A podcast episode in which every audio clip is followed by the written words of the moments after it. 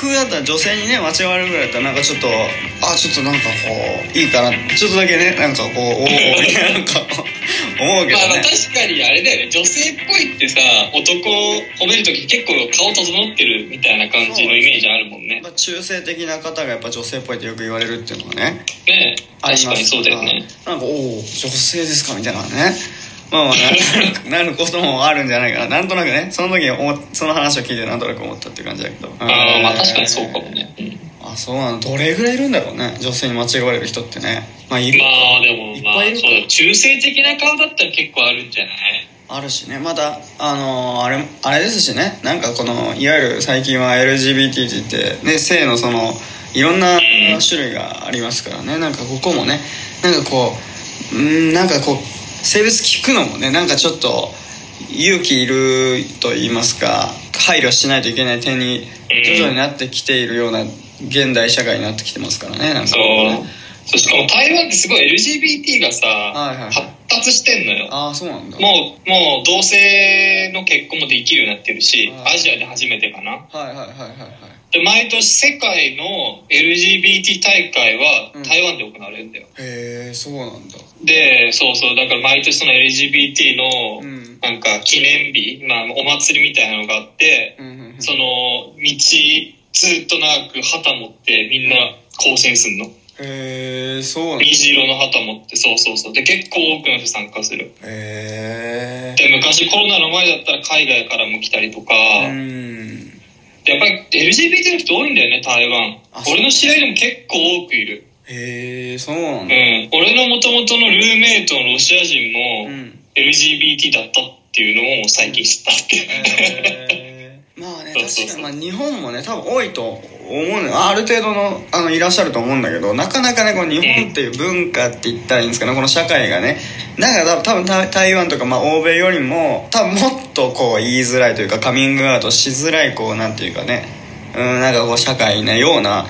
閉鎖的と言ったらいいんですかね。なんとなくそんな感じもするからね。あ日本にずっと住んでまあそうだね。うん、なんかこの文日本人のそのなんていうか特性じゃないですけどね。国民性もあってなんかこうね、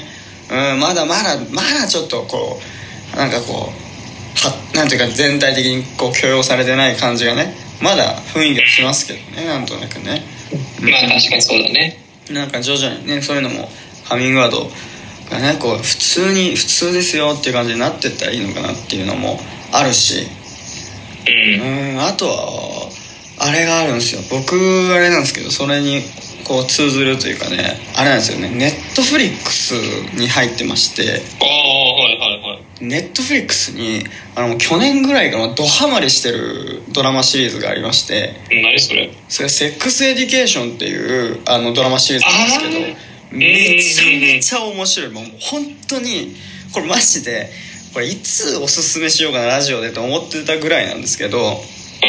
うん。もうめちゃめちゃ面白いんですよ。本当にまずドラマとしても面白い。まあ学園ものなんですけど簡単に言えば。うん。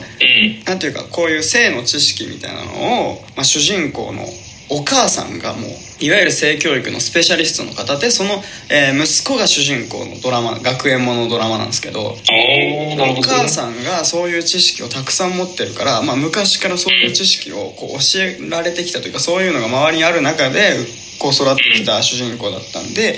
えーまあ、そういう思春期の高校生とか学園ものなんでこう性に悩む生徒がたくさん出てくるんですよ。うん。で、えーまあ、その人たちにこういろいろとアドバイスをしていくみたいななんかそういうがざっくりしたそんな話なんですけどでもまあその中でもういろんな性の人が出てくるんですよね。ああなるほどね。そうそうそうそう LGBT のような方とかそうそうそうそう。なんかだからその主人公だけじゃなくてなんかサイドストーリーもいっぱい動いててなんかこうレズビアンの方だったりゲイの方だったりとか、えーあとはトランスジェンダーとか、えーバイセクシャルの方とかがこういろいろと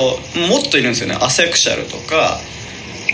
なんかね LGBTQ っていう最近は言うみたいでなんかこういっぱい種類があるからこうもうはんなんかこうそれで種類分けできないよみたいなもうくくれないよみたいな LGBT っていうだけでは。ああなるほどね。そうそうそうそうそうそう。っていうなんかまあ人たちもたくさんいるかから、まあ、LGBTQ っていうのができたのかなと思うんだけども。うんなんか本当にいろんなこうなんていうかこう性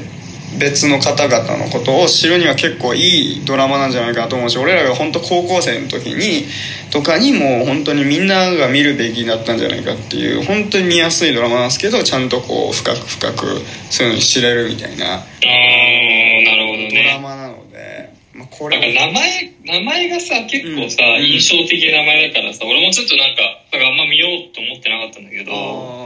ちょっとそれ言われたらちょっと見てみようかな。ーめちゃめちゃ面白いいですそしてですねあのなんと9月の17日えー金曜日からですねこれもう1年半ぶりぐらいかな。めちゃめちゃ待ちましたけどもコロナの影響で相当伸びたんですけど撮影期間が。シーズン3がですね配信決定になりまして。え待って待って待って。シーズン2もあったのあれって。シーズン2までですねもうものすごい展開でもう僕はもう本当にねいつこれ続編が入るんだっていうもうめちゃめちゃ気になる終わり方で終わったんであのシーズン3がついに始まるということでですね本当にぜひ見ていただきたいなっていうのはありますしあとはですねもうキャスまだそうなんです。キャストはそのままでね、えーお送りするということなんですけれどもなんとです。もう本当にこのセックスエデュケーションのね魅力はですねその内容もあるんだけどもやっぱりね曲だったりとか随所で出てくる音楽とかうんあるの。いろんな音楽がいっぱいで入ってくるんだけどその挿入歌とかしね。だからミュージカルとかではないんだけどその音楽がうまい感じでこう挿入歌入ってくるんだけどうんめちゃめちゃ活かしてんのよ全部が。へえそういうとこも素晴らしい。目してんだおしゃれねおしゃれすぎる。本当全体的におしゃれすぎてもう本当にその全部一気見して見終わった後にもうその Spotify でそのセックスエデュケーションのサウンドトラックじゃないですけどなんか出てきた音楽を全部こうプレイリストにまとめてあるわけよ。もうそれも速攻でダウンロードして全部。めちゃめ めちゃめちゃかっこいい曲がいっぱい出てくるねあそうなんだ。でもテラスハウスみたいな感じだ。曲が出てきて。いっぱいあの昔のアメリカのなんていうかこうあのもういろんな音楽がどんどんどんどん出てきて。ああなるほどね。そうそう新しい曲とかだけじゃなくて。そうそうそう。なんかもうストーリーの展開に合わせてうわこれ入れてくんだ。めちゃめちゃかっこいいじゃんみたいな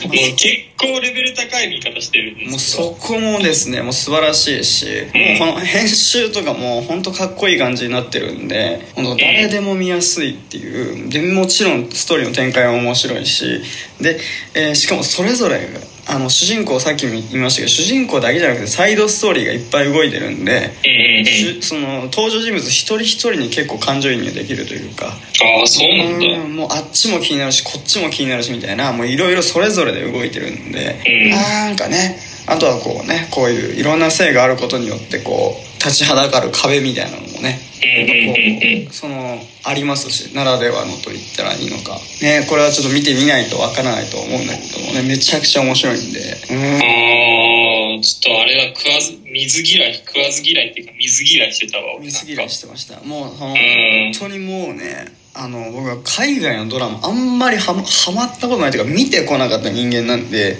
うん。このネットフリックス入ってからあなんかいろんなああるんだなって知るんですけど、まあ、なかなかこう見ることなんかこううんみたいな感じになってて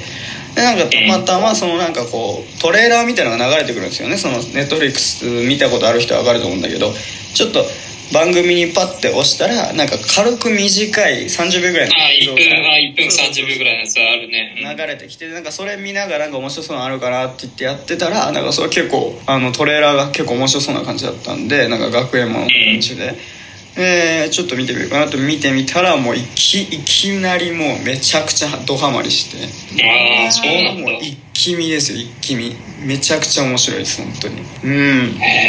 だから日本でもこういうのがなんでやらないんだろうっていうぐらい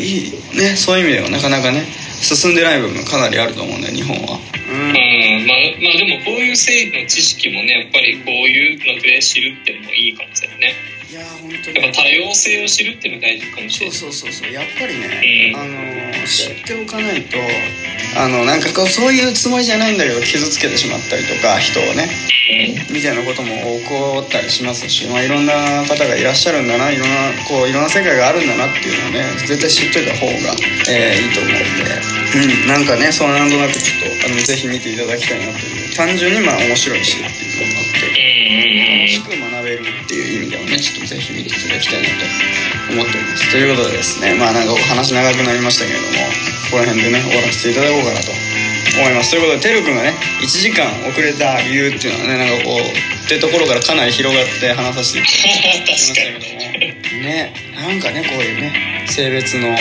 ところじゃないけれどもねなんか不思議なところだなと。うんいろいろ考えさせられますね。考えさせられますね。てるくんがこう髪切ったって話からまさかこんな話になるとはっていう感じだけどね。まあなんかこうねこういうのもねあのいつかこうこういう回もあったらいいかなと思ってたんで。はい。うんはいということでまたね何かあったらこういうのを話話していけたらなと思いますということでてるくん本日はありがとうございましたありがとうございましたこの番組は Apple Podcast、Google Podcast、Spotify、Amazon Music、ラジオトークの5つの音声配信サービスで配信しています。さらに YouTube では番組の面白い部分を全編文字起こしで配信していますので、そちらの方もぜひぜひチェックしてください。ということでまた次回お会いしましょう。さよなら。さよなら